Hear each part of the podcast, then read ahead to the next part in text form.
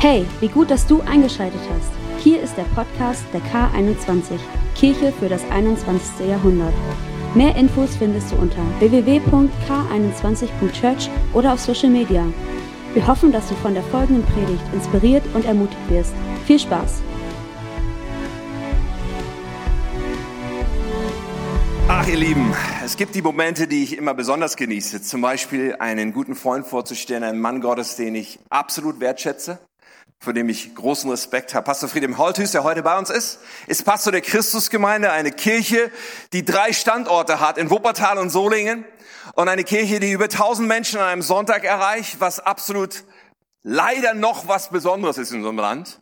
Ja, aber deswegen es absolut nicht gewöhnlich macht, was er mit seinem Team dort tut. Gleichzeitig ein Mann, der eine ehrliche Haut ist, der ein Mann der Demut ist, gleichzeitig viel Humor und unglaubliche Weisheit und Erfahrung mitbringt. Und wo ich immer denke, wenn er da ist, der legt so viel Prophetisches rein, so viel, wo Gott genau in die Situation hineinspricht. So oft in mein persönliches Leben, aber auch in das Leben unserer Kirche. Und ich empfinde das als eine Ehre. Ich empfinde das als ein Vorrecht, ihn hier bei uns zu haben. Ich weiß, wie viele Anfragen er hat. Ich weiß, dass er jede Woche unterwegs sein könnte, irgendwo zu predigen. Und ich genieße das. Das Pastor Friedhelm hier bei uns ist heute Morgen. Die erste Gottesdienst war schon so stark. Aber ich bin mir sicher, Gott will noch einen draufsetzen, Friedhelm will noch einen draufsetzen. Und wir wollen es aus ihm raussaugen, was Gott ihm gegeben hat heute Morgen. So, ich bin überzeugt, Gott wird zu dir sprechen. Ich lade dich ein, mach dein Herz weit auf, stell dich auf und sag, jawohl, wir empfangen das. Und wir feiern dich, Friedhelm. Schön, dass du da bist. Herzlich willkommen in der K21.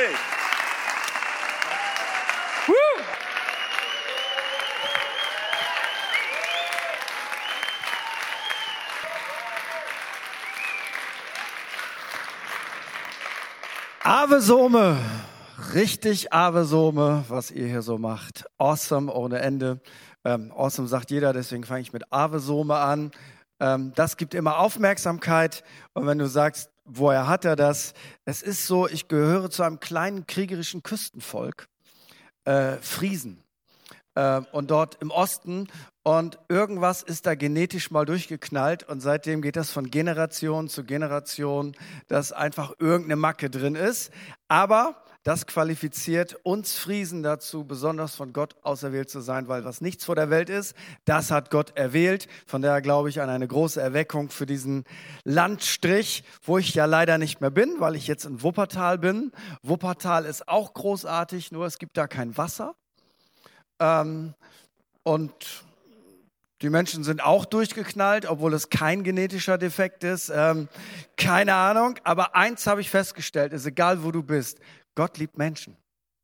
Gott ist sowas von Menschen verliebt. Gott ist sowas von hinter Menschen her. Er ist sowas von verliebt. Ähm, und ich frage mich immer, wie geht das, wenn du so viel Ablehnung erlebst? Weil ich sag mal, wer in Deutschland fragt wirklich danach, was sagt Gott eigentlich dazu? wenn du das Beste gegeben hast und das ist für die meisten Menschen auf der Welt immer noch uninteressant, wie kannst du so voller Liebe und Leidenschaft bleiben? Ich finde das den Hammer. Und jedes Mal, wenn wir uns stärker mit Gott connecten, dann merken wir, wir werden auch Menschen verliebt, weil Gott liebt einfach Menschen. Das ist das Größte für ihn, das Wichtigste. Und deswegen bauen wir auch neue Standorte. Ihr seid auch quasi jetzt neu im Game. Ähm, und ich finde das so großartig. Ich möchte euch ermutigen. Und wenn das der letzte neue Standort ist, den ihr baut, dann habt ihr Haue verdient, weil ähm, Gott möchte mehr, nicht weniger, weil überall wohnen Menschen und jeder Mensch sollte den Zugang haben zu einer Life-Giving Church, zu einer Gemeinde, wo du Jesus kennenlernen kannst. Und dazu ist es so wichtig, dass wir groß träumen, dass wir groß glauben und dass wir wissen, hey, trotz aller Herausforderungen, Gott ist mit uns. Und Gott ist mit der K21, Gott ist mit euch, trotz aller Herausforderungen. Das Beste soll noch kommen, nicht weil es so wichtig ist, dass wir expandieren, sondern weil es so wichtig ist, dass immer mehr Menschen in Kontakt kommen mit dem Glauben an Jesus Christus.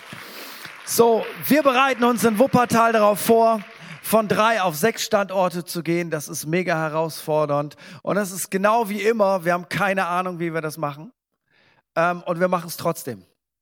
Wir bilden uns natürlich auch ein bisschen weiter. Man kann ja heute viel lesen, man kann Leute fragen, das ist ganz wichtig. Aber am Ende musst du das Spiel spielen. Du kannst die Regeln lesen, aber äh, die Wahrheit liegt auf dem Platz, wie mal ein sehr bekannter Fußballtrainer sagte. Und so ist es auch, die Wahrheit liegt in der Church. Die Wahrheit liegt in dem, was wir tun. Aber weißt du was? Gott ist mit uns. Gott ist mit uns. Und ich kann dir nicht garantieren, dass alle Standorte funktionieren. Aber ich kann dir eins sagen, wenn wir es nicht wagen, wird gar nichts funktionieren. Und deswegen wagen wir das und deswegen sind wir mutig. Und deswegen starten wir jetzt auch im September unser Credo College. Auch ganz verrückt, weil jeder geht nach Australien auf ein College oder nach, wo geht man eigentlich sonst noch hin? Keine Ahnung. Bei uns wollen alle nach Australien, entweder Planet Shakers College oder Hillsong College. Und wir haben eine Alternative, Wuppertal. Mann, das klingt schon geil, oder? Australien kann ja jeder. Wuppertal ist geil. Also wenn du auch, wenn du auch, wenn du auch so ein College brauchst, hey, sprech mal mit Pastor Tim. Vielleicht können wir dich trainieren in einem Bereich, wo wir uns weiterentwickelt haben. Und vielleicht möchtest du ein Jahr für Gott investieren. Dann findest du uns auch auf der Website. So in dieser Richtung. Wir haben heute Morgen darüber gesprochen, zu dem Thema, wir sind mutig. Und das ist ein Zweiteiler. Und ich weiß nicht, welche Predigt ihr immer im Netz habt. Falls es die erste sein sollte, dann hör sie auf jeden Fall nach. Falls es diese ist, äh, hör sie trotzdem nach. Ähm, und ich möchte ganz kurz ein paar Akzente wiederholen ähm, für all die, die jetzt ihren ersten Gottesdienst haben. Wir haben darüber gesprochen, dass Mut etwas ist, dass man sich traut und fähig ist, etwas zu wagen, sich in eine unsichere Situation zu begeben. Und wir haben festgestellt, Mut ist ein Antriebsfaktor, das bringt uns dort hinein in die Unsicherheit und Angst ist ein Bremsfaktor. Und du wirst es immer merken, von Gott kommt Mut und vom Feind Gottes kommt Angst. Und das sind so die beiden Pole, in denen wir uns bewegen. Aber wenn du dir das merkst, Mut ist etwas, was dich antreibt, Angst ist etwas, was dich bremst, dann hast du schon etwas ganz Wichtiges verstanden. Dann haben wir einen längeren Text gelesen aus Josua 1, dort ab Vers 7. Und in diesem Text sagt Gott dreimal zu Josua, sei mutig. Und als er dann von dieser Gottesbegegnung zurückkommt, sagt ihm das Volk auch noch, sei stark und sei mutig. Und wir haben festgestellt, Gott ist unser größter Ermutiger. Er ermutigt uns regelmäßig, aber nicht nur Gott ist unser Ermutiger, sondern auch die Leute um uns herum, wo Gott uns hineinstellen will in seine Kirche, in eine Kleingruppe. Sie ermutigen uns auch. Dreimal hat Gott ihn ermutigt, einmal das Volk. Und wir haben festgestellt, wir brauchen Gott als Ermutiger, aber wir brauchen auch Gottes Leute als Ermutiger. Und Ermutigung heißt laut Wiki Mut machen durch andere. Und Gott möchte dich ermutigen durch sein Wort und Gott möchte dich durch andere Menschen ermutigen, die sich auf sein Wort beziehen. Du brauchst also beides. Und dann waren wir bei dem Punkt, was hält uns eigentlich ab, mutig zu sein? Tja, und da war die Zeit dann schon vorbei und ähm, haben dann festgestellt, ganz kurz, Josua brauchte deshalb Gottes Zuspruch, weil er in seiner Vergangenheit einfach erlebt hat, dass es nicht funktioniert hat. Er war zwar mutig gewesen, aber das Volk Gottes hatte nicht mit ihm geglaubt, er war nicht ins verheißene Land hineingekommen. Und er war seit 40 Jahren in der Wüste. Und 40 Jahre in der Wüste, das hat was mit ihm gemacht. Er ist positiv hineingegangen, aber halt das mal 40 Jahre aufrecht. Und diese kleine Stimme, die sagte, hey, das wird doch nicht, haben wir festgestellt, diese Stimme haben wir alle im Ohr. Eine Stimme, die uns ständig sagt, das wird nicht, trau dich bloß nicht, vergess das, äh, das klappt nicht, du wirst deine Sünde nie los. Ähm, ja, das ist schön, ähm, aber du schaffst das nicht. Und wir haben festgestellt, natürlich schaffen wir es nicht, wenn wir in unserer Rechnung Gott nicht mit einschließen. So, und das ist genau der Denkfehler, den ich mehr als einmal gemacht habe. Wenn Gott mir gesagt hat, mach das, dann habe ich mathematisch ausgerechnet, bin ich in der Lage, das zu tun, habe festgestellt, ich bin nicht in der Lage, das zu tun, aber hier ist mein Denkfehler. Ich habe Gott nicht inkludiert. Weil Gott hat nie gesagt, mach das in deiner Kraft und du sollst das schaffen, sondern Gott hat immer gesagt, ich gebe dir alles, was du brauchst, damit du das tun kannst, wozu ich dich berufen habe. Und das schließt Gott mit ein. Und meine Schwachheit, die sagt eigentlich nur, dass Gott dadurch zur Vollendung kommen kann, weil die Bibel sagt uns, dass Gott in unserer Schwachheit mächtig ist. Er braucht also nicht Leute, die alles drauf haben, sondern er braucht Leute, die trotz ihrer Schwachheit den Mut haben, Gottes Wort umzusetzen. Und das ermutigt mich schon wieder, weil das bedeutet, hey, Gott kann sogar einen Esel benutzen in der Bibel. Ich bin qualifiziert. Du hoffentlich auch. Und wir haben festgestellt, ist egal, wie entmutigend deine Vergangenheit, vielleicht auch deine Gemeindevergangenheit war, lass deine Vergangenheit nie deine Zukunft bestimmen. Weil die Vergangenheit kann dich nicht über deine Zukunft belehren, weil die Vergangenheit war noch nicht in der Zukunft.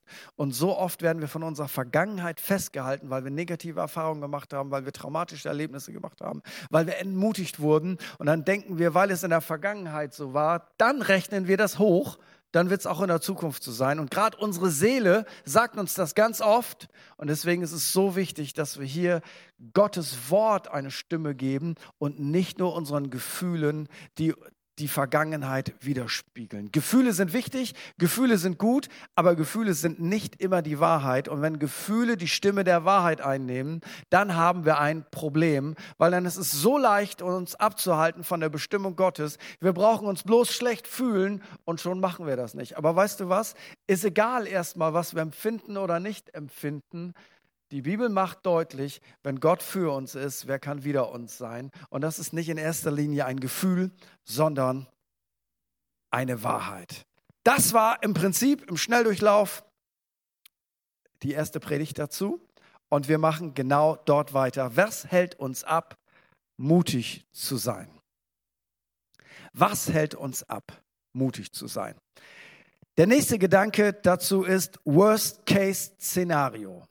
Hab im Kopf, Mut bedeutet, du gehst diesen Schritt, dieses Wagnis im Glauben. Angst bremst dich. Und jetzt wissen wir alle, wenn Gott für uns ist, dann gibt es auch jemanden, der gegen uns ist, richtig?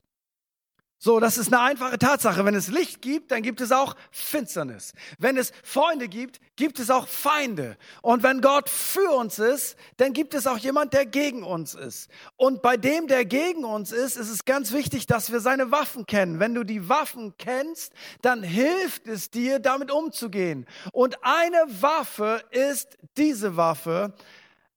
Worst Case Szenario. Gehen wir mal zurück zu Josua. Ich zitiere das nicht, ähm, aber ich nehme euch da trotzdem mit rein.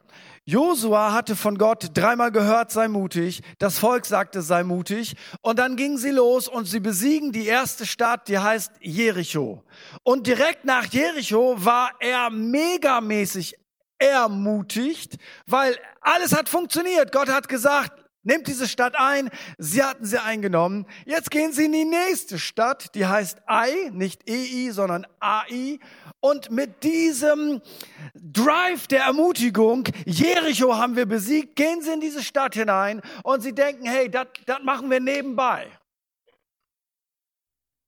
Und dann gehen sie in diese Stadt hinein und sie werden richtig verprügelt die erste Niederlage, obwohl sie im verheißenen Land waren. Es ging richtig nach hinten los. Niederlage, alles geht schief und so weiter und so fort. Und dann fängt Josua an zu beten.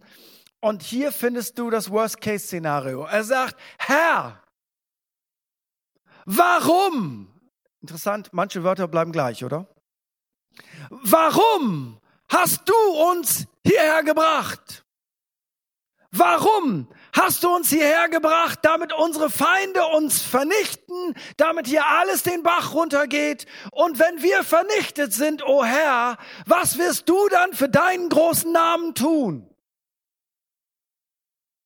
Alles wörtliche Zitate aus dem Gebet von Josua. Und was du hier merkst, ist, wenn du in seine Seele hineinguckst, ist Worst-Case-Szenario. Was war Fakt? Fakt war eine Niederlage. Fakt war einmal verloren. Es gab einen Grund dafür. Jemand von ihnen hatte gesündigt, jemand von ihnen hatte Dinge gemobst und deswegen war der Segen nicht da. Aber Josua fragt, fragte nicht, wo ist das Problem, sondern Einmal geht etwas schief und er sieht schon ein Worst-Case-Szenario. Wir werden alle vernichtet, es geht alles den Bach runter. Und Gott, wenn das hier alles den Bach runtergeht, was machst du dann für deinen Namen? Eigentlich hast du auch ein Riesenproblem. Und so liegt er den ganzen Tag vor Gott auf dem Boden den ganzen Tag und es ist fast wie göttlicher Humor, nachdem er das alles rausgebetet hat und Worst-Case-Szenario durch seine Seele gelaufen ist. Am Ende des Tages redet Gott zu ihm. Und das flasht mich. Du findest das in Josua 7. Also, es sah auch richtig gut aus. Den ganzen Tag vor Gott auf dem Boden liegen. Den ganzen Tag beten. Zwar eine Menge Unsinn gebetet, aber egal. Hauptsache gebetet. Und am Ende des Tages sagt Gott zu ihm Folgendes. Steh auf. Ich gedacht, Herr, bisschen mehr Respekt. Ich habe hier meine Kleider zerrissen, ich habe Staub auf mein Haupt geworfen, ich lag den ganzen Tag. Hättest du nicht schon mittags sagen können, steh auf. Dann hätte ich mir das erspart. Und wenn ich so dreckig nach Hause gekommen. Was will ich damit sagen? Eine Waffe des Feindes ist unsere Fantasie, genau wie unsere Fantasie auch eine Waffe für den Glauben sein kann. Vor unserem inneren Auge kommt das Worst-Case-Szenario. Nicht, wir haben einmal verloren und wir lösen das Problem, sondern was wird passieren? Was könnte Pech und Pannen? Und weißt du was? Es findet nur in unserem Kopf statt, aber unser Kopfkino läuft ab. Und wenn wir diesen Film nicht irgendwann ausstellen, dann haben wir ein massives Problem. Und ich verrate dir etwas, wir Menschen sind alle gleich. Du hast eine ähnliche Fantasie wie ich und in dir läuft das genauso ab. Wenn Gott dich herausfordert, einen Schritt zu gehen, jemanden einzuladen, Worst-Case-Szenario, kommt nicht, wird mich auslachen, wird mich beschimpfen. Wenn du für jemanden beten willst, es geht sowieso schief, es passiert nicht, alles läuft vor deinem Kopf ab. Wenn du einen Schritt gehen sollst, wo Gott dich aufgefordert hat, etwas zu tun, Worst-Case-Szenario, Worst-Case-Szenario. Und was bewirkt Worst-Case-Szenario in uns? Angst.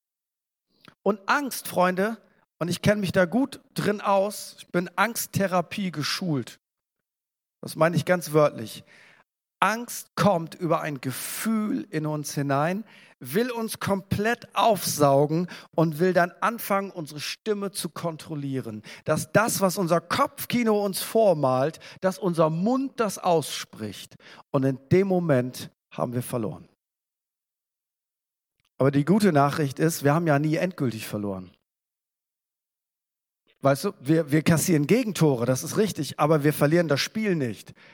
Wie lange dauert das Spiel? Nein, nicht 90 Minuten. Es dauert genauso lange, bis wir gewonnen haben.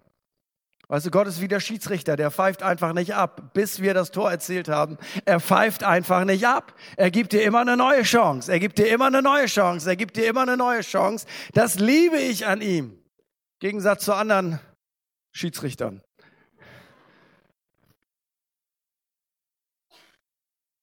Das ist übrigens eine theologische Frage, ob der Schiedsrichter, der uns am Mittwochabend verpfiffen hat gegen Bayern München, ob das die Schuld, die einzige Sünde ist, die vergeben werden kann. Ich plädiere dafür, nicht vergeben. Ich finde, Gnade wird total überbewertet. Man muss auch mal Prioritäten setzen. Noch so ein Pfiff, verstehst du?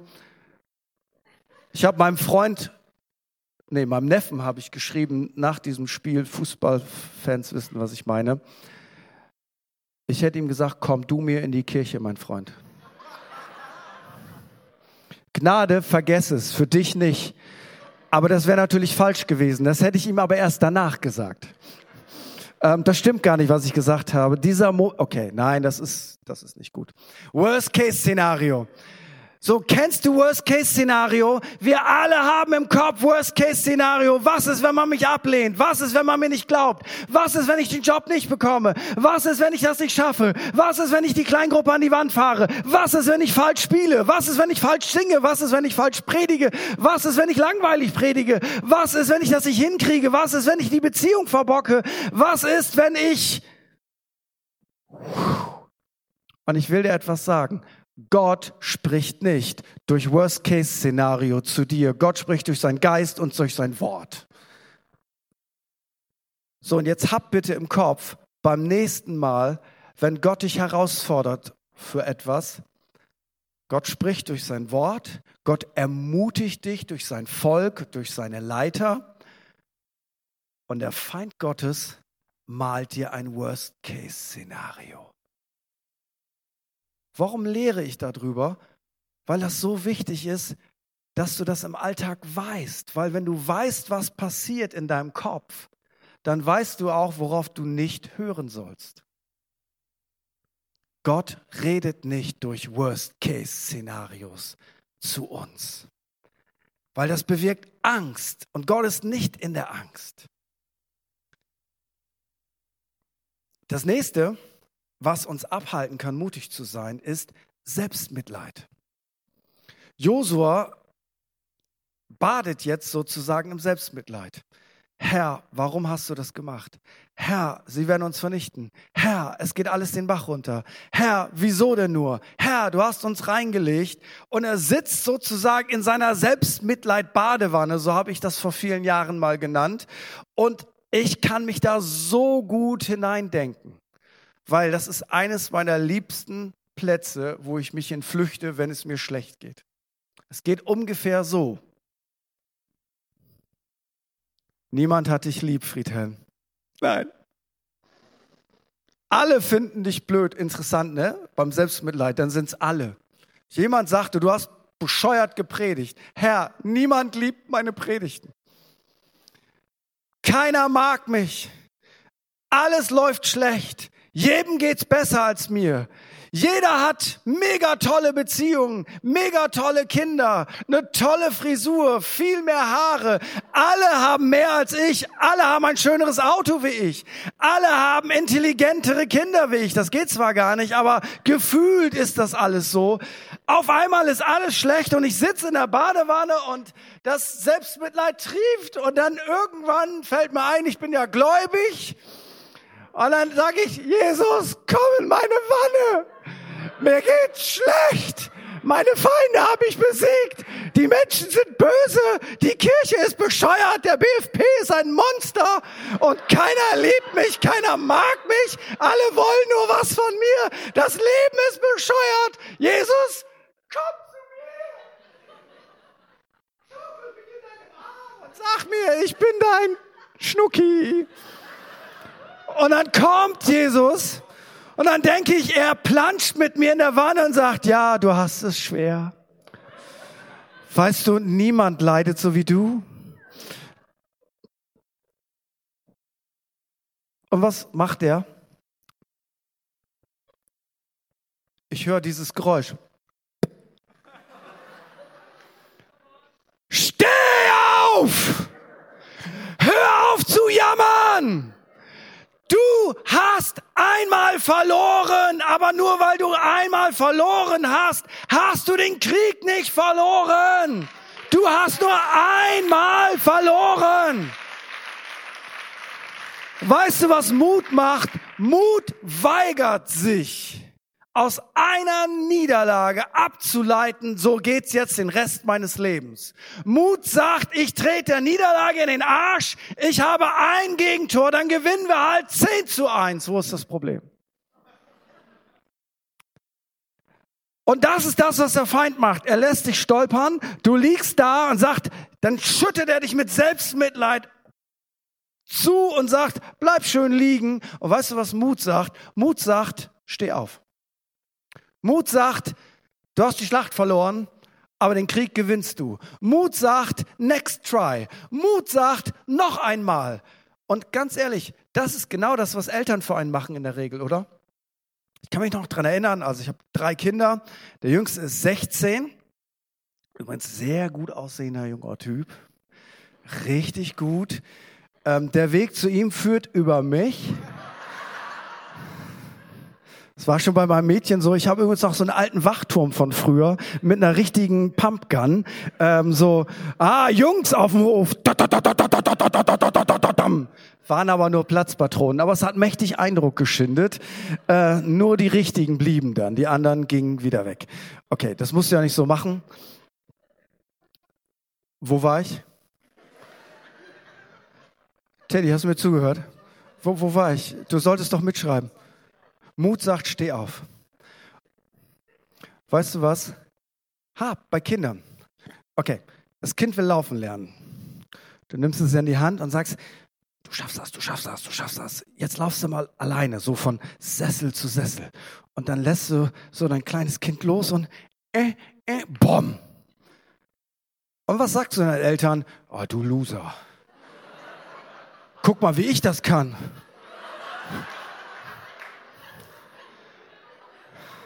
Meine Güte nochmal, du. Komm, einmal noch, aber dann Schluss. Ziehst es wieder hoch. Äh, Bom, nee, nee. Schatz, dein, dein Kind ist hingefallen. Das macht doch keiner, oder? Weißt du, was du machst? Du ziehst es wieder hoch und das Kind sagt, ich werde das nie schaffen. Und du sagst, ich weiß, dass du das schaffst, weiterlaufen.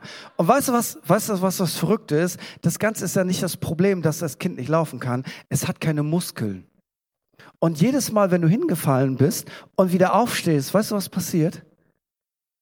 Das Kind bildet Muskeln.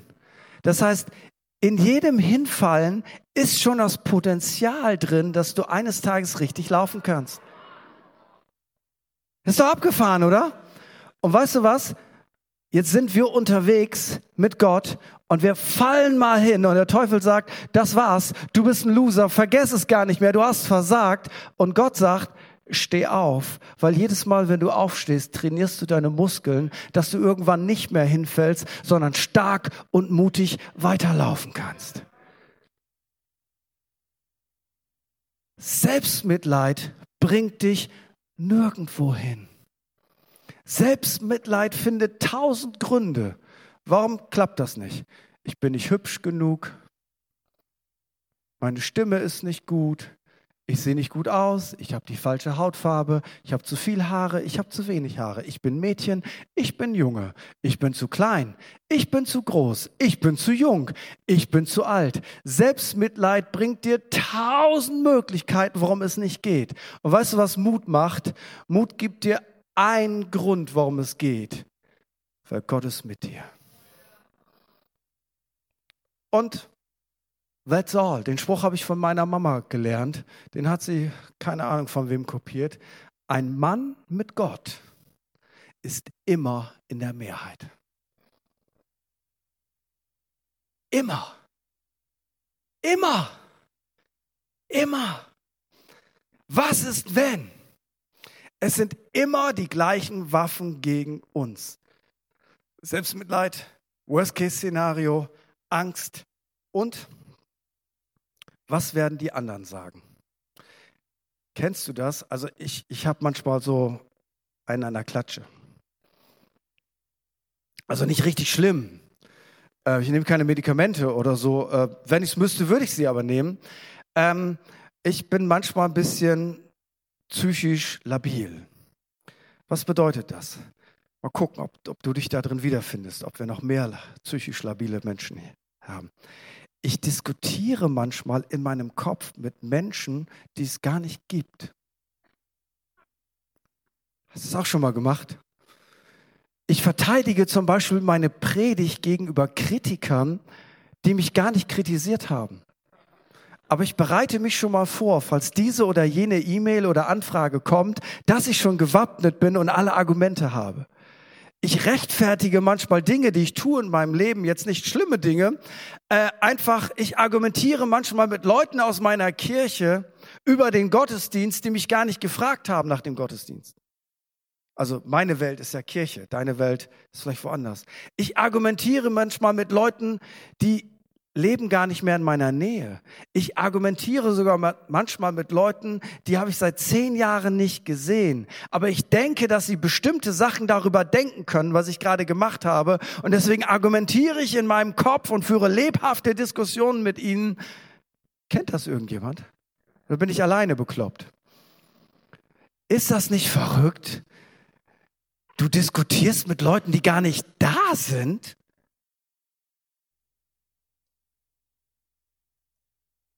Ihr merkt schon, alles findet nur im Kopf statt. Sieg oder Niederlage wird im Kopf entschieden, nicht im Leben. Was ist wenn? Was werden die anderen sagen? So, meine Welt, ne? ich, ich habe eine Pastorenwelt. Ähm, du hast ja eine andere Welt. Weißt du was? Wir, wir wollen jetzt eine Kirche gründen, wo es weit und breit, wo nichts los ist geistlich. Also ich kann jetzt nicht mit einem geilen Sound ein paar fromme Leute aus der, aus der Landeskirche rausziehen und sagen, endlich mal einen geilen Gottesdienst. Und ich denke, was ist, wenn ich dort einen Standort gründe und da gehen nur 50 Leute hin? Was werden denn meine Freunde sagen, die so erfolgreiche Kirchen bauen, so riesige Kirchen? Was wird, und ich habe hab ich ja inzwischen Ruf zu verlieren? Ähm, und dann argumentiere ich mit Leuten, ja, da sind nur 50 Leute, weil das ist ja auch schwierig. Dabei weiß ich gar nicht, ob da 50 Leute hingehen oder nicht. Ich weiß gar nichts, aber ich habe schon tausend Argumente, falls da nur 50 Leute hingehen. Und weißt du was? Was wäre, wenn? Und weißt du, was Gott möchte? Was wir tun, dass wir sein göttliches Was wäre, wenn dahinsetzen. Ich kann mich erinnern, so als junger Prediger 1991, direkt nach der Polit nee, 92 war das, ich in Rumänien, gerade nach der politischen Wende, früher gab es einen eisernen Vorhang zwischen Ost- und Westeuropa. Ähm, und dann stand ich auf einem Marktplatz in einer Kleinstadt in Rumänien und alles, was ich wollte, ist, da sind lauter Leute, die, die Jesus brauchen, ähm, kann ich einen Aufruf machen, dass Menschen sich für Jesus entscheiden und kann ich dann für kranke Leute beten, weil ich wusste, das ist ein historischer Moment, hier geht richtig was ab. Und dann kamen die Ältesten der Gemeinde zu mir und haben gesagt, das darfst du hier auf gar keinen Fall machen. Kein Aufruf, nicht beten für Kranke. Warum? Die hatten alle Angst vor dem orthodoxen Priester, Pope heißt das da. Ähm, und wenn der sauer ist, der hat richtig Macht, das geht auf gar keinen Fall. Und ich dachte, was mache ich hier? Wie bescheuert, dafür bin ich eigentlich hergekommen. Und dann höre ich diese kleine Stimme in meinem Kopf, und in dem Fall war das Gott, was wäre, wenn ich hier arbeite? Dann habe ich gedacht, weißt du was, ich hau sowieso wieder ab. Ich mache meinen Aufruf und ich bete für Leute. Und weißt du was?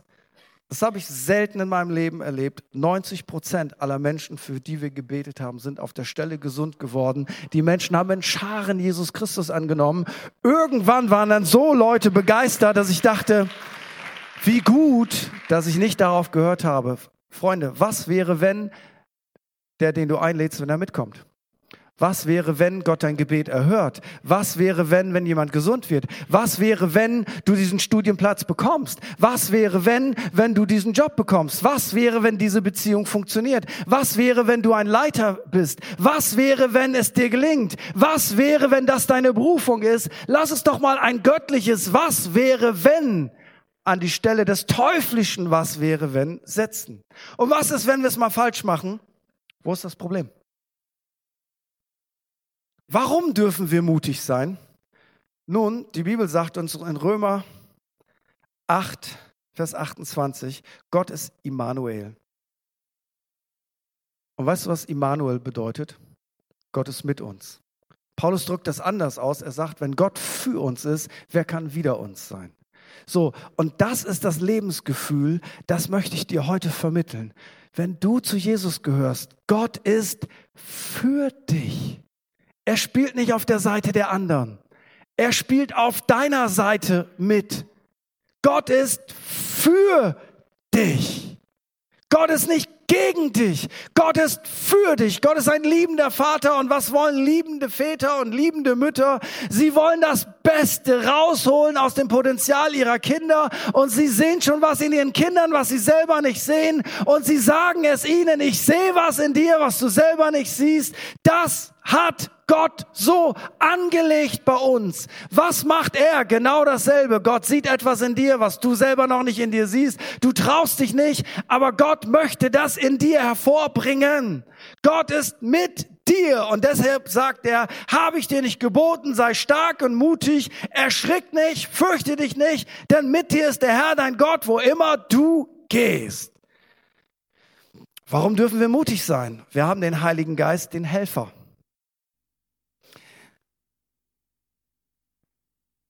Alle wichtigen Leute haben einen Assistenten oder eine Assistentin. Was macht ein Assistent? Ein Assistent supportet diese Person, sorgt dafür, dass sie ihre Termine nicht vergisst, sorgt dafür, dass sie so sich Getränke hat, sorgt dafür, dass bla bla bla bla bla. Assistenten. Assistenten retten Leben, glaubt mir das. Weißt du, was die Bibel sagt, was der Heilige Geist ist? Er ist dein Parakletos, dein Helfer anderen Worten, dein Assistent. Wie demütig ist der lebendige Gott, dass er dir seinen Geist zur Verfügung stellt, um dir zu assistieren. Er ist dein Helfer. Er hilft dir. Du musst das nicht alleine packen. Du darfst mutig sein, weil der Geist Gottes wohnt in dir. Ich, würde das gerne ausführen, aber dafür bräuchten wir noch ein paar Sonntage mehr. Und der letzte Gedanke, warum wir mutig sein dürfen, damit habe ich 50 Prozent von allem loswerden können, was ich mir aufgeschrieben habe. Aber lieber zu viel Material als zu wenig. Wir dürfen Fehler machen. Ich weiß nicht, wie dir das geht. Deutscher zu sein, und mit Deutscher meine ich jetzt nicht, dass ich ethnisch ein Deutscher bin, sondern dass ich eine deutsche Mentalität habe. Ethnisch, ich liebe Ahnenforschung, bin ich zu, warte mal, 43 Prozent Osteuropäer, 40 Prozent Skandinavier ähm, und der Rest ist Englisch. Das zum Thema Biodeutsch.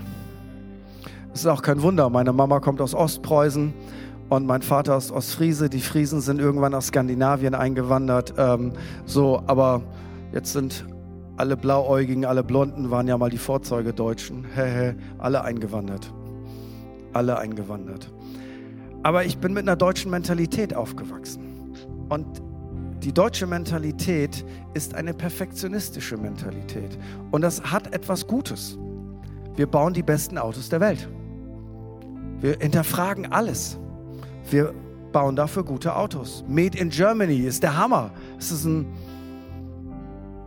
ist großartig. Weißt du, wenn ich irgendwo auf der Welt bin und jemand sagt, die Sicherheitsvorschriften von diesem Gerät wurden von Deutschen erfunden, dann entspanne ich. Dann weiß ich, it works, come on.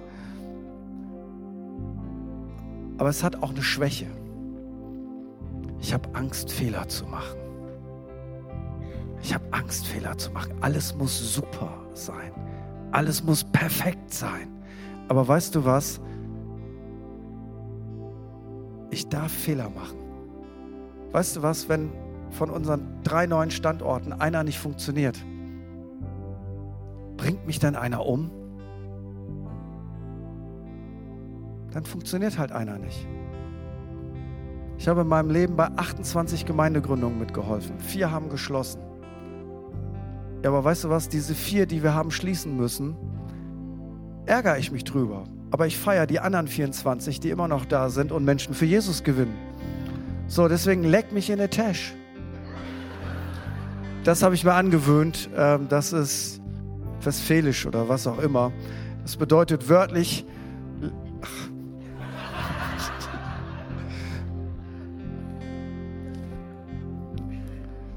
Ich sag dir was, du darfst Fehler machen. Wenn du berufen bist zu predigen, du darfst mal schlecht predigen.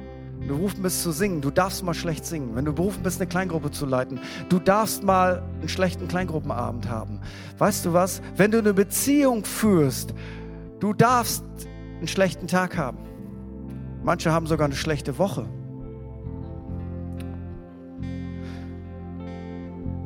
Weil Gott hat das alles inkludiert. Das Leben ist nicht perfekt. Wir dürfen Fehler machen.